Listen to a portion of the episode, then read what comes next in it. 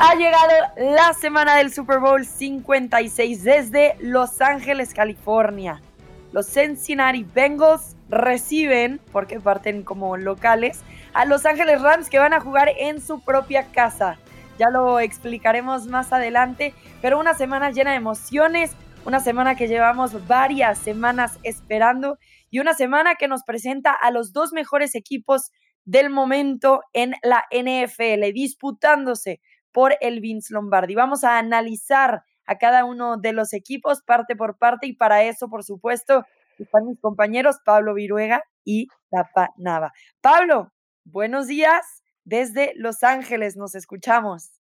¿Cómo está, Rebe? Un saludo, saludos también al Tapa, a nuestros amigos de NFL Live, el podcast en español. Y bien dices, es la semana que todos esperamos, es la semana que queremos que llegue, pero al mismo tiempo sabemos que esto se va a terminar. Nos quedan cuatro cuartos de la temporada de la NFL, pero son los mejores, o al menos son los que definen al campeón en el gran evento del cual ya hablaremos, porque es un gran evento y hay eh, cantidad de eventos alrededor de este partido y de grandes y, del gran evento. Así que, pues ya hablaremos de eso y pues muy, muy emocionado de estar eh, de nueva cuenta con ustedes en esta emisión del podcast. Así es, el Super Bowl no solo es el domingo, es toda la semana. Por eso Pablo y un gran grupo de ESPN ya están en Los Ángeles desde el martes, si no me equivoco. Tapa, ¿cómo estás tú? Bienvenido. ¿Qué tal, Rever Pablo? Qué gustazo saludarnos. Como bien lo dicen, super semana, super semana de análisis. Todo lo que haya que ver con esto tendremos que hablar. Y por supuesto, por primera vez, dos cuartos sembrados, de uno de cada conferencia, se enfrentan en el Super Bowl por segundo año consecutivo. Un equipo queriéndose coronar en casa y unos Bengals que simplemente tienen que disfrutar porque no estaba planeado que llegaran en una semana como esta al estadio de los Rams. Así es, tienen que disfrutar, pero eso no significa que no van a salir a ganar.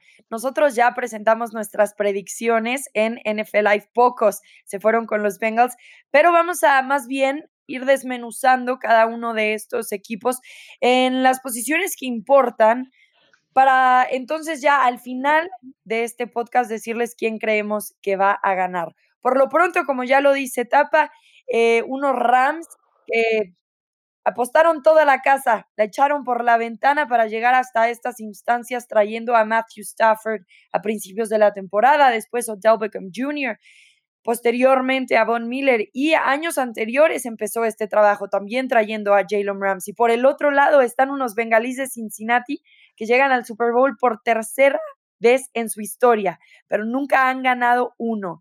Y así entonces los Bengals llegan con un Joe Burrow que la temporada pasada se rompió la rodilla y que ahora en su segunda temporada lidera este equipo hasta estas instancias con ayuda de unos grandes receptores, de un gran receptor específicamente hablando de Jamar Chase y corredores, pero que no se esperaba que llegaran hasta acá porque tuvieron que pasar por encima de los Titanes y de los Chiefs para llegar al Super Bowl. Ahora su próximo rival son esos Rams. Platicamos entonces de cada uno de estos equipos. ¿Quién tiene la mejor ofensiva? Pablo, porque sabemos de Joe Burrow, sabemos de Jamar Chase, sabemos también de Matthew Stafford, Cooper Cup, Odell Beckham Jr. Hay mucho talento en ambos lados. ¿Con quién te quedas tú? Uy, ese es, es, un, es un duelo bien parejo en, en varias áreas, ¿no? En varias unidades y lo iremos eh, platicando. La mejor ofensiva, si hablamos de receptores, están parejos. De corredores, probablemente me quede con, con Mixon, ¿verdad? Que, que eh, ha sido más productivo.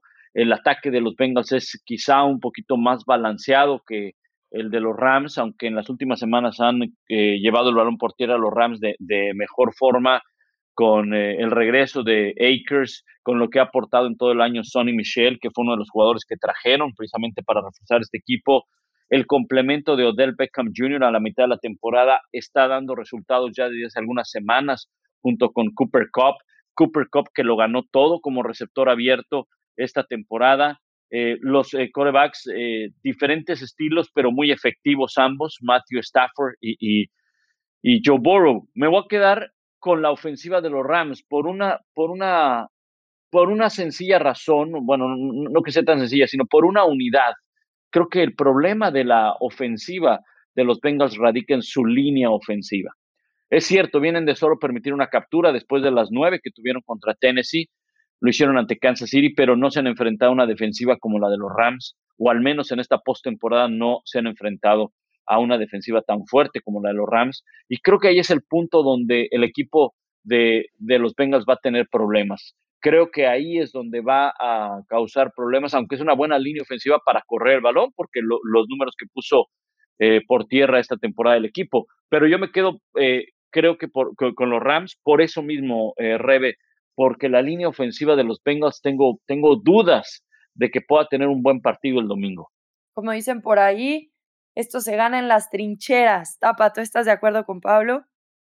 Estoy de acuerdo en que la línea ofensiva de los Bengals no da mucho para el optimismo, sobre todo cuando piensas en lo que va a tener enfrente ese día. Completamente de acuerdo en ese aspecto, pero por otro lado, no hay que dejar atrás, ¿eh? Los Bengals son un equipo del que se ha oído hablar durante toda la temporada y que seguramente en el NFL Honor va a arrasar el premio de novato del año, Jamar Chase, pero son un equipo con dos receptores de mil yardas y lo vimos mejor que nunca en el juego de campeonato de la conferencia americana. Jamar Chase fue prácticamente inexistente. La cobertura, la prioridad de la defensa de los Chiefs era frenar a Chase, lo lograron y apareció T. Higgins, otro muchacho de mil yardas. Si consideramos la juventud, dos receptores de mil yardas, un corredor de mil yardas como Mixon y un coreback que en este momento creo que se puede comer al mundo, que sale con toda la confianza vida por haber porque le están saliendo las cosas cuando nadie daba absolutamente un cacahuate por él, como el mismo Joe Burrow señaló, yo creo que no habrá que tomarlo a la ligera. Por ejemplo, después de las nueve capturas contra los Tennessee Titans, únicamente fue capturado y llegó hasta el tercer cuarto, ni siquiera cuando iban perdiendo por 18 puntos frente a los Kansas City Chiefs. Eh, es decir, si esta ofensiva entra en ritmo, tiene con qué responder. Y el ala cerrado suma es casi un hecho que va a jugar. Ayer lo declararon ya cuestionable, ya ni siquiera está doubtful. Así que sí creo que en el papel, con Cooper Cup y que Odell Beckham Jr. viene de su mejor partido, el único que ha tenido desde que llegó a los Rams con más de 100 yardas. Cuando aislaron por momentos en el juego de campeonato a Cobb, puede, pero simplemente a los Rams no les importa el ataque terrestre y creo que ahí es donde se empareja. Pero yo en esta ocasión me voy a ir con los Bengals como la mejor ofensiva. Wow, wow, Tapa. Sí, presentas muy buenos puntos porque Joe Burrow, ok, puede ser que nada más sea conocido Jamar Chase dentro de el fanático general, pero también está Higgins y lo importante que son también incluso sus corredores a la hora de participar en el juego aéreo. Lo vimos mucho contra los Chiefs, había mucha presión sobre Joe Burrow, tenía poco tiempo para lanzar el balón, esa línea ofensiva de la que ustedes ya hablan, pero empezaron a resolver el tema con los pases cortos y ahí también entonces empiezan a involucrar al ala cerrada, a los corredores, más allá de si Jamar Chase puede participar de gran manera o no. Entonces sí es una gran amenaza. Si tuviéramos que desmenuzar esto posición por posición, creo que en receptores tenemos que dársela a los Rams simplemente porque son dos muy buenos receptores en Odell Beckham Jr. y Cooper Cup. Incluso creo que Cooper Cup supera a cualquier receptor de la NFL en esta temporada. Ya lo hablaremos más adelante sobre los honores. En cuanto a corredores, los Bengals tienen el favorito, pero coincido con Pablo en que esto se va a llevar a cabo en las trincheras. Creo que Joe Burrow va a tener muy poco tiempo para producir jugadas grandes y por eso me quedo también con los Rams, aunque aguas con Matthew Stafford y su lo propenso que es a generar estos errores que definitivamente ha mejorado a lo largo de esta postemporada pero sí sabemos que de repente por ahí puede estar soltando esas intercepciones que pueden sellar un partido como estos. Hablemos entonces ahora de la mejor defensiva. Creo que conozco tu respuesta, Pablo, pero mejor compártenosla. Sí, yo creo que eh, eh, la de los Rams, ahí creo que sí, digo, no, no, no quiero hacer un lado a Cincinnati, porque sí tiene también una gran defensa, eh, Hendrickson, el, a la defensiva. Los linebackers creo que son mejores en la posición de los linebackers, creo que el equipo de, los Bengals con Wilson y, Pratt son mejores que los que tiene eh, los Rams en los linebackers internos. No hablo de, Leonard Floyd, no hablo de, Paul Miller, pero creo que eh, los siete frontales que puede llegar a presentar el equipo de los Rams, tomando en cuenta, eh, por un lado, Aaron Donald, también, desde luego, a Paul Miller, a Leonard Floyd, creo que eso va a causar serios problemas y me, me, quedo con esa defensiva, porque además incluso Jalen Ramsey también es de lo mejor. Creo que también los safeties de Taylor Rapp es un, es un buen jugador. Eh, terminó la temporada, si no mal recuerdo, con más de 90 eh, capturas, perdón, 90 tacleadas, quiero decir. Sin embargo, ojo, los safeties de los Bengals también son de respeto. O sea, es una defensiva que no tiene los grandes nombres, de la de los Bengals, ¿verdad? Pero en el caso de los Rams, creo que va a contar mucho la experiencia de Von Miller jugar un Super Bowl, haber sido el MVP. A Von Miller lo trajeron junto con Odell Beckham Jr. para completar las expectativas de este equipo, que es llegar a jugar este domingo y ganar, por supuesto. ¿Tapa? Sí, coincido. ¿eh? No solamente hombre por hombre, esta defensiva como conjunto es la mejor probablemente que hay en la liga y están llegando en un gran momento. Eh, hablaban de Bob Miller. Bob Miller, y lo voy a reconocer, pensé que iba a ser un fracaso con los Rams, sobre todo después de los primeros tres partidos. Le costó trabajo llegar a adecuarse. Pero este muchacho está triplicando en este momento en postemporada la presión, por ejemplo, en cada jugada que está dentro del campo comparado con lo que hizo en la temporada regular, eh, contando incluso todavía sus partidos con Denver. 18.6% de las ocasiones en que está en el campo, él mete presión al coreback de acuerdo a la estadística de la NFL, donde está a cierta distancia del coreback para molestarlo, etcétera, que sería muy largo comenzar a, explicar cómo miden esas, es, cómo suceden esos analíticos, por un lado. Por otro lado, eh, Pablo mencionaba la posición del linebacker. Es tan grande la presencia de Aaron Donald, para mí, uno de los mejores jugadores que hay en la NFL en cualquier posición, uno de los mejores atletas que tiene esta liga, que a veces se nos olvida que también trajeron a Leonard Floyd. Quizá la única debilidad o quizá lo menos fuerte, vamos a llamarle de esta defensa, sea el perímetro después de Jalen Ram. Si bien lo decía Pablo, ¿no?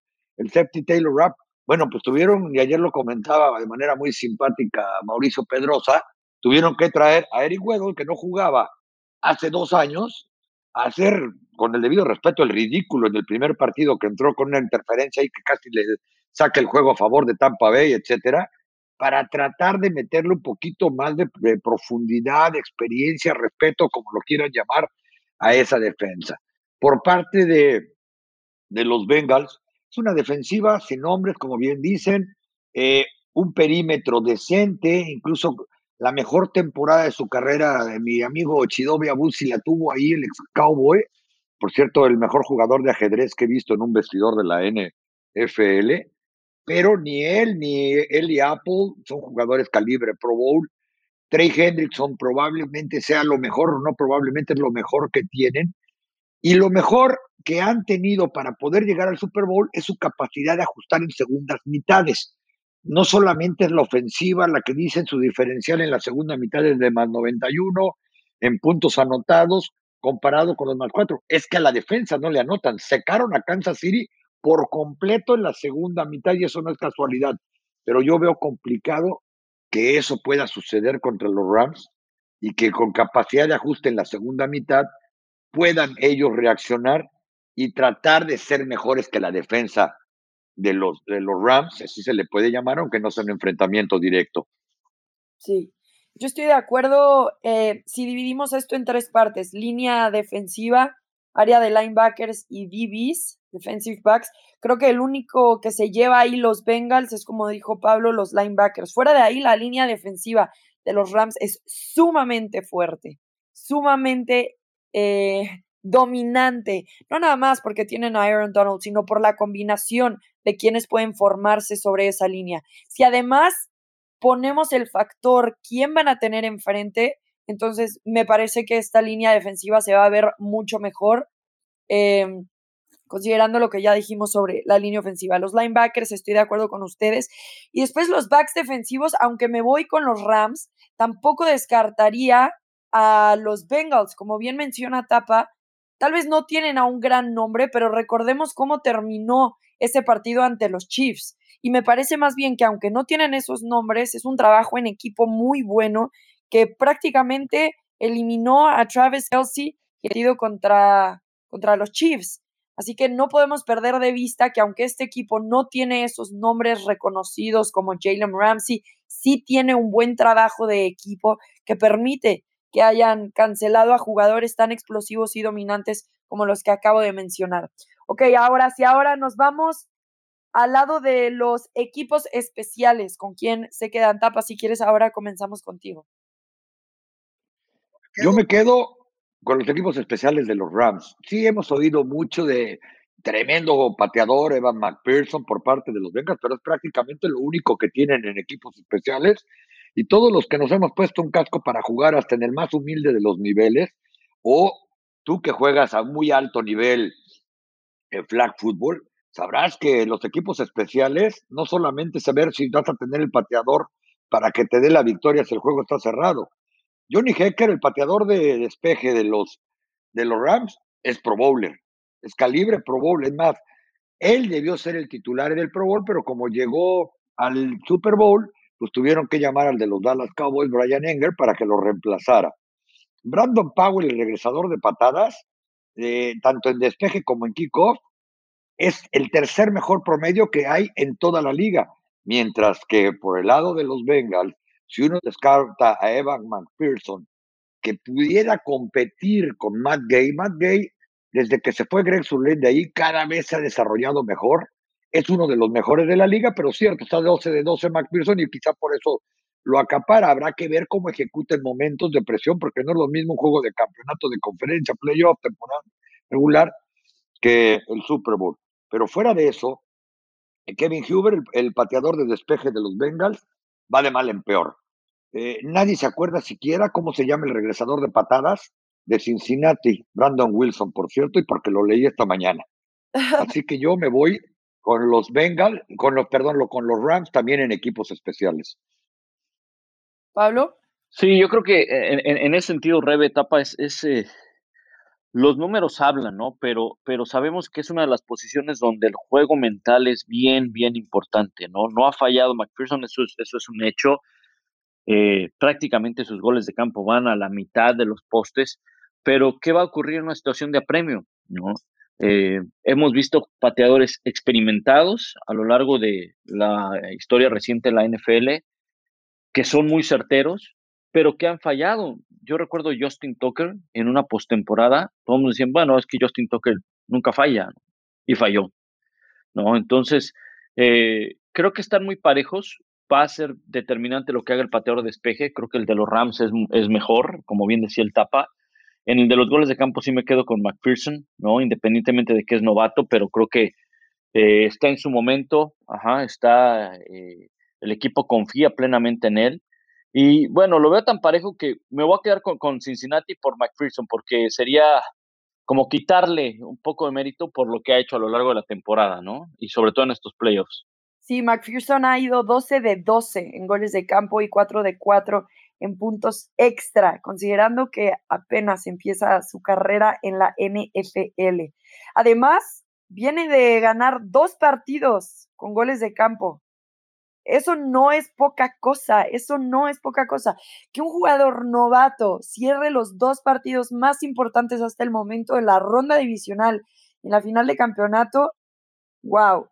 Por el lado de los Rams, tienen un equipo sólido, diríamos, ¿no? Ya lo mencionaron también, Matt Gay llegó a su primer Pro Bowl, Hacker ha ido a cuatro en total, Gay tiene nueve de nueve en puntos extra y siete de nueve en goles de campo. Y por eso yo también me quedo con McPherson y los equipos especiales de los Bengals. Algo que quiero meter aquí entre los factores, porque me parece sumamente importante, son los entrenadores. Zach Taylor tiene 38 años, Sean McVay 36. Zach Taylor sale de las ramas del árbol, digamos, de Sean McVay, era su asistente, pero ahora ha traído a este equipo que la, que la campaña pasada ni siquiera entró a la postemporada, el único del norte eh, de la americana en no hacerlo. Y ahora se presentan en un Super Bowl con un coreback prácticamente novato, pero digamos de segundo año, con un equipo que no tiene tanto talento como pensaríamos de los Rams, donde Sean McVay ha estado cinco años, si no me equivoco, y que se está presentando en su segundo Super Bowl desde entonces. Ya estuvo en uno, lo perdieron contra los Patriotas de Nueva Inglaterra en el Super Bowl con menor puntos en la historia de la NFL, pero ahora vemos a dos jóvenes entrenadores en jefe, dos mentes muy talentosas, uno podríamos decir con más experiencia que el otro, pero que los dos han logrado cosas excepcionales con sus equipos. ¿Con quién te quedas, Tapa? ¿Zach Taylor o Sean McVay? Me voy a quedar con Sean McVay por la experiencia y le pagó el derecho de piso como entrenador en jefe, porque ojo, en ese Super Bowl que mencionaste, que perdieron, en el que solamente pudieron anotar tres puntos, a pesar de que también se suponía que traían un arsenal ofensivo, pero simplemente no pudieron con la defensa de Bill Belichick.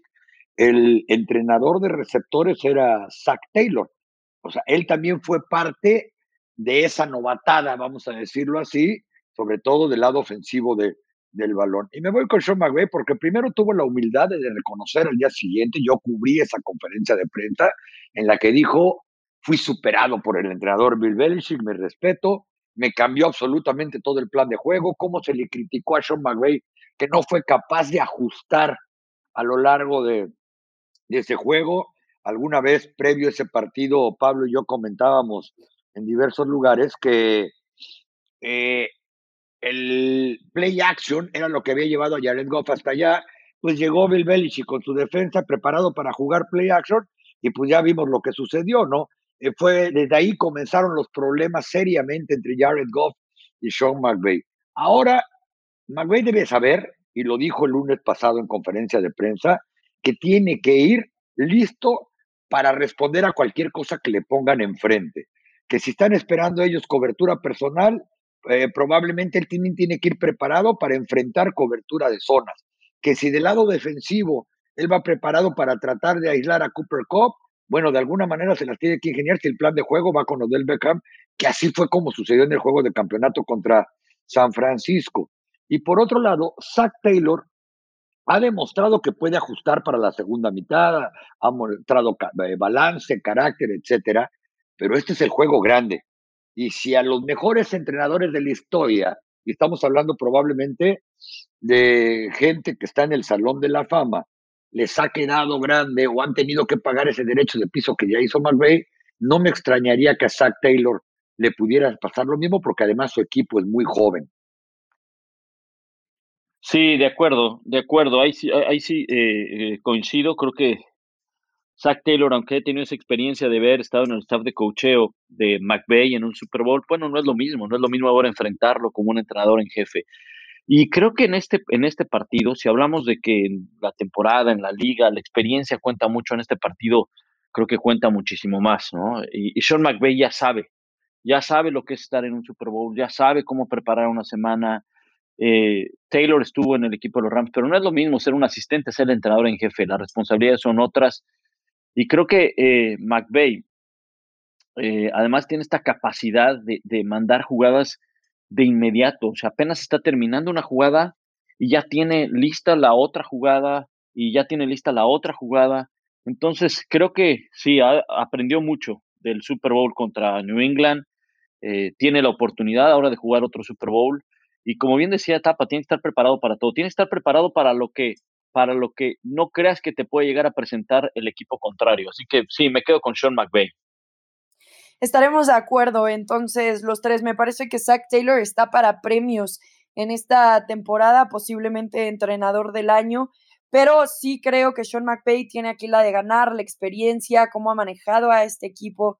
Eh, creo que para él fue, va a sonar ridículo, pero un gran paso poder por fin superar a Kyle Shanahan y ahora llegar con esa confianza extra de un Super Bowl, de saber que están haciendo las cosas bien, que en uno de los rivales más fuertes que ha tenido, por fin pudo destapar esa racha que tenían y ahora llega no nada más el equipo confiando también mucho en él, sino que él sabiendo lo que se siente estar como un guía de equipo en unas instancias tan importantes como el Super Bowl. Hablemos entonces más. Y, ¿eh? y hay, que, hay, hay que aplaudirle a Zach Taylor, uno, la confianza que le transmite a sus muchachos. Reitero, no es fácil llegar a, la, Arrowhead Stadium, eh, entrar al vestidor, ir perdiendo por 18 puntos y convencerlos de que el partido no está perdido y que tiren toalla y que pueden ganar y ganaron casi con esfuerzo, con esfuerzo porque creían en su entrenador y así lo decían los Bengals al final del partido. Eh, hay que reconocer su capacidad para ver y maximizar talento, ya lo decíamos, ¿no? 91% de las yardas que produjeron desde la línea de scrimmage fueron por jugadores que fueron reclutados por él en estas últimas dos temporadas.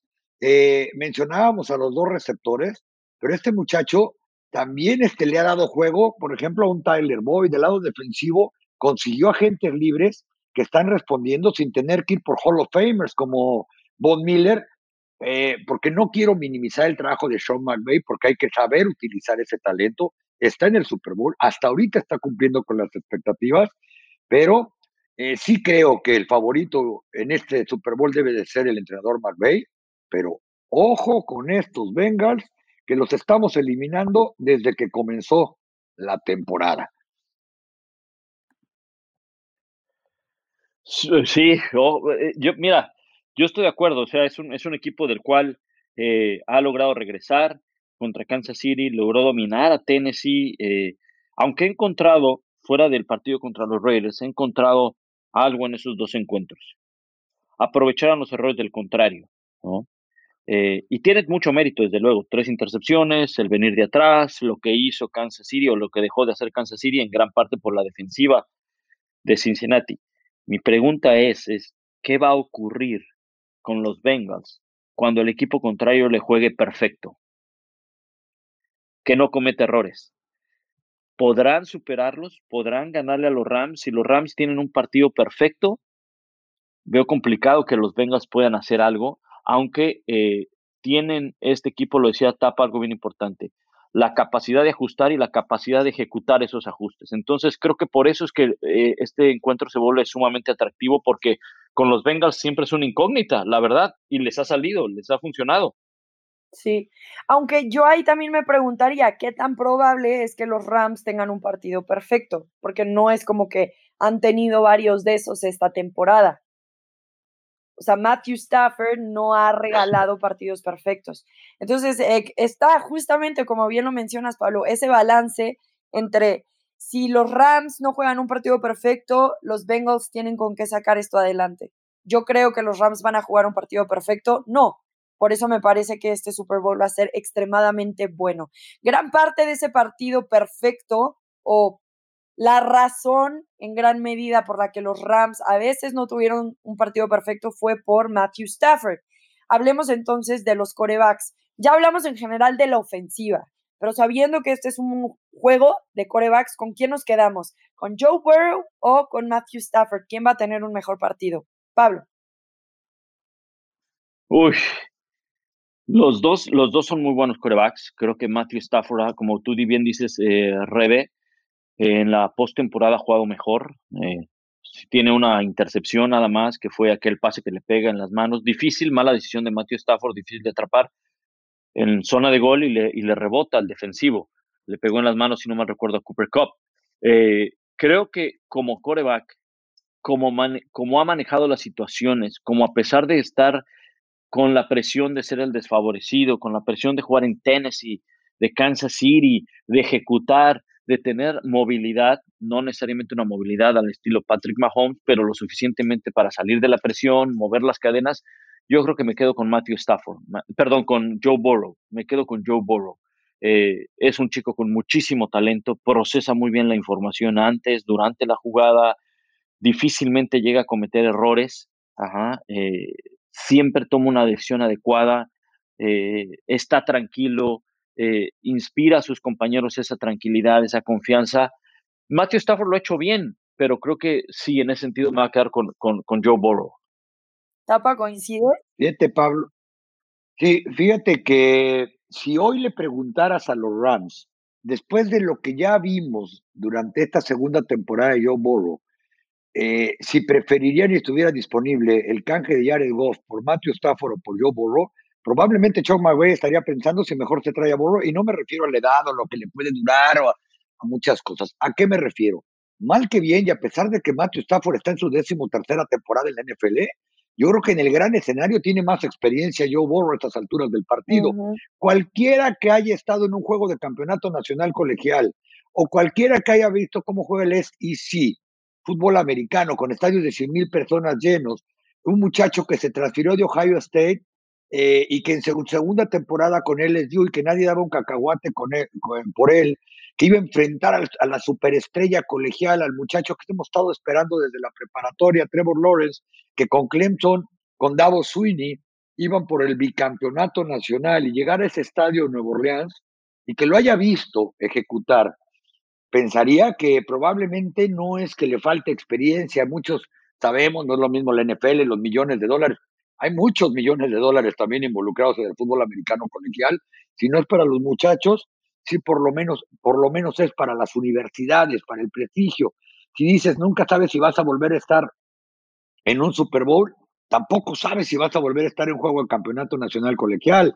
Eh, acababa de ganar el Heisman y muchos dicen que es la maldición, que después no quedas campeón nacional. Tan es así que va a ser el primer coreback que intenta ganar un campeonato de Super Bowl en apenas su segunda temporada después de ganar el título de la NCAA y ganar el, el trofeo Heisman. Y, como estaba diciendo Pablo, él ha enfrentado cualquier cantidad de adversidad durante toda su vida. Me refiero a que no lo pelaran en Ohio State, a que cada semana pensaban que LSU se iba a caer, a que llega como primera selección global y estará preparado o no. Fue un año de niño maravilla y por eso tuvo tan buenos números con LSU, los mejores, por cierto, de la historia para un coreback en cuanto a yardas y pases de touchdown.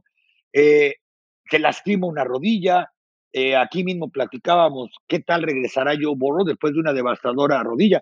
Y hemos visto que ni siquiera le pasa por la mente. Cuando hay que correr, corre. Cuando hay que pasar, pasa. Y es un coreback que prioriza pasar, usa las piernas como herramienta secundaria para quitarse la presión o para producir algunas yardas. Y creo que ha ejecutado mejor que Matthew Stafford. Y ojo, eh, solamente lanzó tres intercepciones menos que Stafford. Tampoco es que no pierde el balón, pero lo hizo con la peor línea ofensiva que podía tener probablemente un coreback que llega al Super Bowl. Sí, y siendo el coreback más capturado de esta temporada en la NFL. Y aún así, llegar hasta estas instancias habla volúmenes de lo que puede hacer Joe Burrow. Justamente con sus piernas, a mí me impresionó cómo se podía deshacer de esos tacleos en la final de la conferencia contra los Chiefs irreal, para mí era irreal. Y aún así no salía corriendo por su vida, sino seguía con los ojos arriba en el campo tratando de buscar a sus receptores. Yo me quedo con Joe Burrow, Joe Cool, por algo le dicen así. También creo que tiene mucho talento. Yo sé que Matthew Stafford lleva muchas más temporadas en la NFL, pero nunca había ganado ni siquiera un partido de postemporada en su carrera. Ahora también llega al Super Bowl, pero es nuevo en estas instancias. Y Joe Burrow ha estado bajo esta presión en cualquiera de los ámbitos ya mencionados por ustedes anteriormente, por lo que creo que está más preparado para enfrentarse a eso. También creo que lo que ha hecho esta temporada habla volúmenes de su talento, de su capacidad de crecimiento, de su inteligencia, de su tranquilidad, de su manejo de emociones. Entonces yo también por esa razón me quedo con Joe Burrow. ¿Qué tiene que hacer Tapa los Bengals para ganar este partido? Tienen para empezar, Rebe, que proteger a Joe Burrow.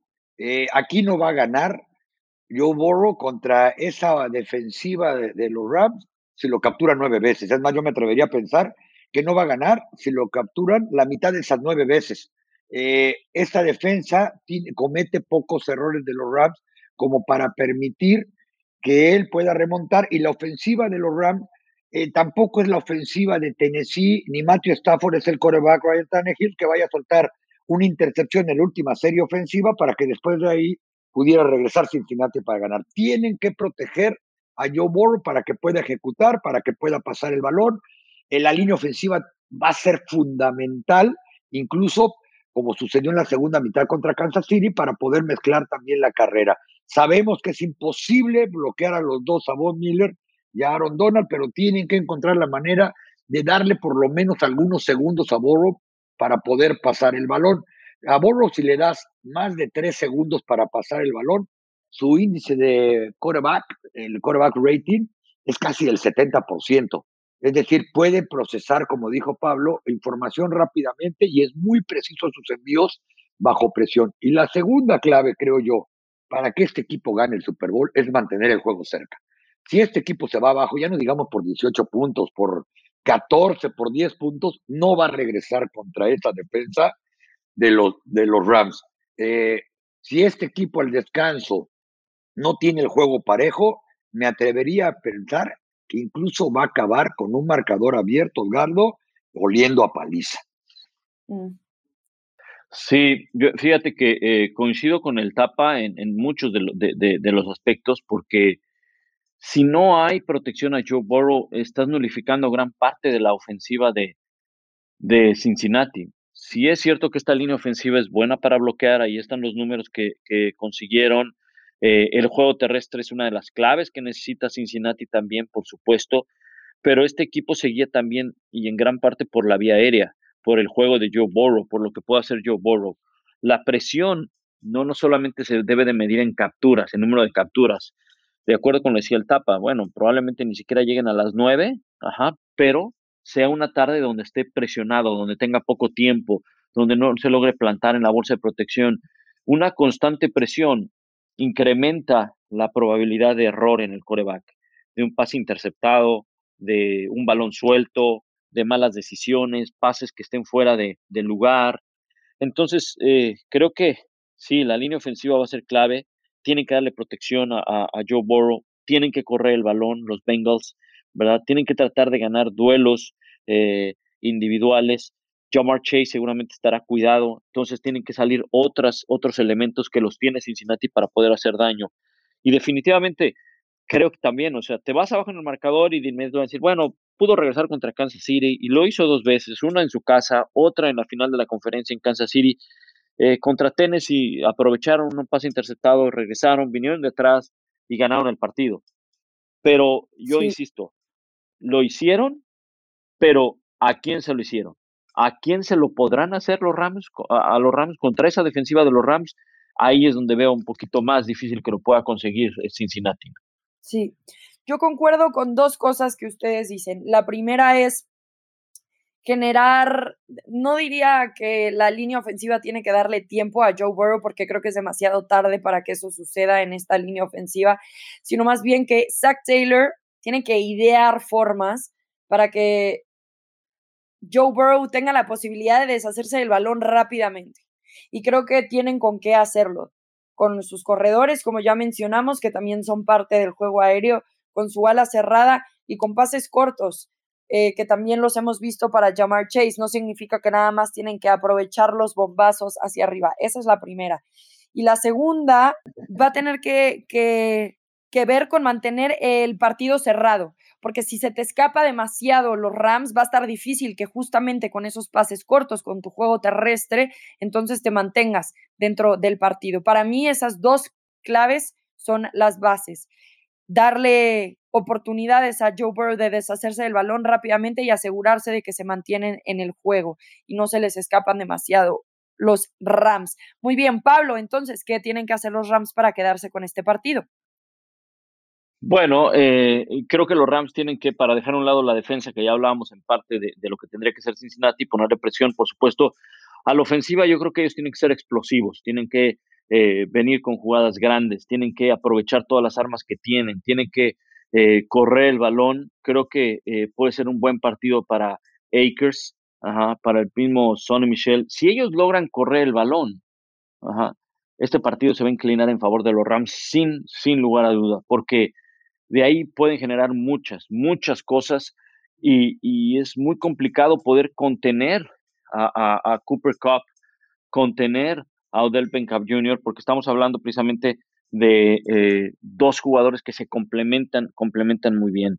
En el caso de Cooper Cup, es un jugador que corre muy bien las rutas, lee muy bien las defensivas, puede hacer ajustes en sus trayectorias, en sus rutas y tiene esa perfecta coordinación con Matthew Stafford. Así que yo hablaría de, de equilibrar su ofensiva, de tener un balance, de tener explosión, porque tienen elementos para que pueda ser explosiva la, la, ofensiva, anotar eh, primero, anotar rápido, mantener el ritmo del partido, ellos establecer ese ritmo de juego y una vez que hayan construido una, una ventaja en el marcador, soltar a la defensa, soltar a la defensa, tener eh, series ofensivas largas, dominar tiempo, eh, dominar el, tiempo de juego, que la defensiva esté en todo momento eh, descansada, que entre intensa, que entre motivada, y para eso se necesita mover el balón, mover las cadenas, mover el tiempo de posesión y por supuesto sacar puntos, pero creo que va a depender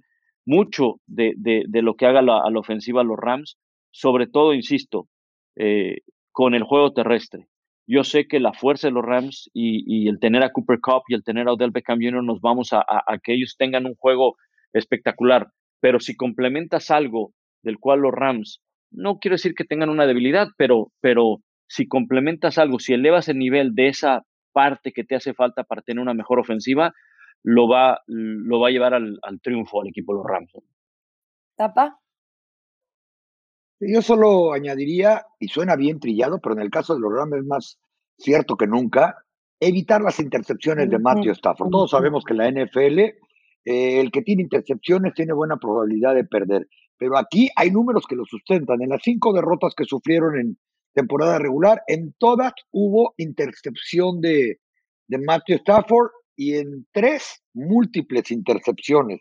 Es decir, es un muchacho que cuando empiezas a sentir presión o las jugadas son complicadas, de, repente confía demasiado en la potencia de su brazo, que tiene un cañón, por cierto, o en que cree que puede hacer todas las jugadas por pase, y eso le ha costado no solamente en los Rams, sino también en Detroit, eh, mucha intercepción que era preferible perder algunas yardas por un lado. Por otro lado, también cada vez que los partidos se le han indigestado, como el juego de campeonato de conferencia, cuando entraron al último cuarto eh, abajo en el marcador, tiró intercepciones, y eso por poco provoca también que pierdan el partido contra, contra Tampa Bay.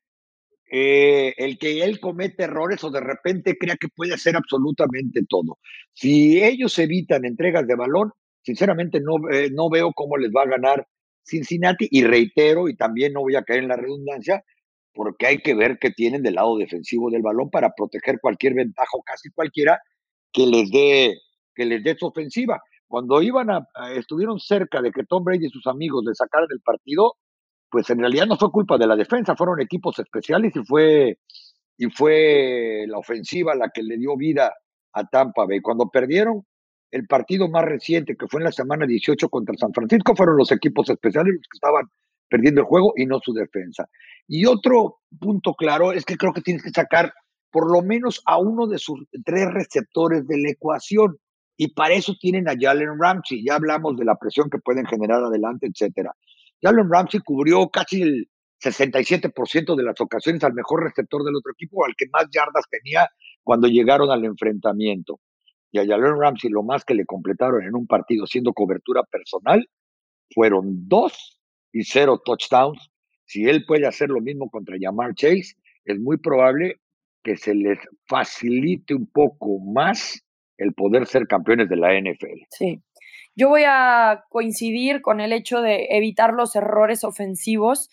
Eh, a ver, yo sé que la línea defensiva de los Bengals no es hipernombrada, pero si recordamos lo que hicieron contra los Kansas City Chiefs, estaban atacando prácticamente solo con tres, con tres. Y metieron en problemas a Patrick Mahomes. Y lo capturaron dos veces a Patrick Mahomes.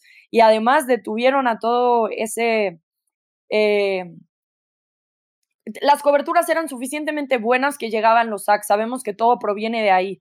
Si hay buena cobertura atrás, entonces el coreback tiene que retener demasiado el balón y entonces llegan o las capturas o las intercepciones. Y creo que ahí está la clave para Matthew Stafford, ya sea que tiene la presión encima y tome malas decisiones o que todos sus receptores estén cubiertos y tome malas decisiones. Entonces, para mí, lo fundamental va a ser que Matthew Stafford tenga la mente muy clara de cuándo vale la pena, como dice Tapa, comerse esas yardas y que te capturen, en lugar de estar soltando pases y entregar el balón a la defensiva de los Bengals. Para mí, los Bengals sí tienen suficiente para incomodar a, los, a los Rams y especialmente a Matthew Stafford. Si pudieron hacerlo con Patrick Mahomes, no tengo la menor duda de que pueden hacerlo también con Stafford. Muy bien, vamos cerrando dando nuestros pronósticos para el Super Bowl. Ya creo que la gente puede más o menos sacar una conclusión de qué es lo que vamos a decir, pero confirmemos, Pablo, ¿quién crees que gana el Super Bowl 56 y se vuelve el nuevo campeón de la NFL? A ver, el equipo de los Rams es favorito por cuatro y medio puntos. No sé si aplican esos tres puntos como local, administrativamente no lo son, pero bueno, jugarán en casa, ¿no? La línea arrancó en tres y medio, ahorita son cuatro y medio. Eh, creo que los Rams eh, van a ganar por más de cuatro y medio puntos. Creo que va a ser un partido en el cual no se van a anotar más de 30 puntos por equipo. Quizá los Rams estarán cerca de llegar a los 30 puntos, ¿verdad? Pero me quedo con los Rams. Creo que los Rams van a ganar este partido y me quedo por un marcador de 27 a 21. 27 a 21, eh, no sé si Sí, porque es más el anhelo, no de que ganen los Rams, independientemente, pues me tiene sin cuidado quién gane, ¿verdad? Pero hay que escoger un favorito. Eh, más bien es quizá mi anhelo de que sea un partido cerrado, por eso es que doy una diferencia de tan solo seis puntos eh, eh, en, el, en el marcador. pero creo que sí, las dos defensas son buenas, las dos defensas no permiten muchos puntos, pero me quedo con los Rams para ganar 27 a 21. Muy bien, y además está... Yo también por, el under de puntos que está proponiendo Las Vegas, que es creo que 48.5. Así que hay Correcto, que agarren esa estadística. Muy bien, Tapa. A ver. Sí, les decía, yo también me quedo con los Rams, pero tristemente, me refiero por el fútbol espectáculo, vamos a decirlo así, yo creo que no va a ser ni siquiera un partido cerrado. Yo creo que los Rams van a ganar por más de un touchdown este partido ya, lo, ya hablamos de muchas de las razones y quizá, eh, aunque el partido sea en Los Ángeles, yo siempre he considerado que la gran ventaja no va a ser el día del partido, que la ventaja ya fue que pudieron dormir en sus camas, con su clima, entrenar en sus instalaciones, sus salas de terapia. Yo recuerdo perfectamente cuando una vez, eh, cuando los Chiefs iban a ir la primera vez a México, que al final el partido se canceló y le pregunté a Andy Reid por qué no se habían ido a Colorado a entrenar como lo, lo habían hecho los Rams para la altura, etcétera. Dijo, no sabes qué sacrificas más, eh, si el ir a la altura y entrenar o que los muchachos duerman fuera de sus camas, que no tengas todo tu equipamiento de terapia, de lo que sea, que seguramente lo trasladan para, para el Super Bowl, pero ellos todavía estuvieron allá entrenando hasta el martes de una manera u otra. ¿Y por qué me refiero a que no, no sé qué tanto cuente la localía, entre comillas? El Super Bowl es una fiesta corporativa, la gente común y silvestre como yo, eh, no tenemos acceso a un boleto para ir a comprar de 10 mil dólares para arriba y por eso se ha criticado mucho el Super Bowl en la última década, donde los verdaderos aficionados ni siquiera tienen, para la gente que no lo sabe, los Rams a recibir eh, o el estadio, el equipo local, así hubiera sido el, estadio de Cleveland, menos del 7% de del boletaje. Pero yo sí creo que son el equipo que tiene para ganar, que tiene la experiencia y todo lo que ya hablamos, y mi marcador creo que va a ser por ahí de un 31 a 17. Wow, tú sí lo pusiste mucho más holgado, Tapa. Yo también me voy con los Rams, pero sí creo que va a ser un partido cerrado un poco por el anhelo de que lo sea, de que sea un buen Super Bowl.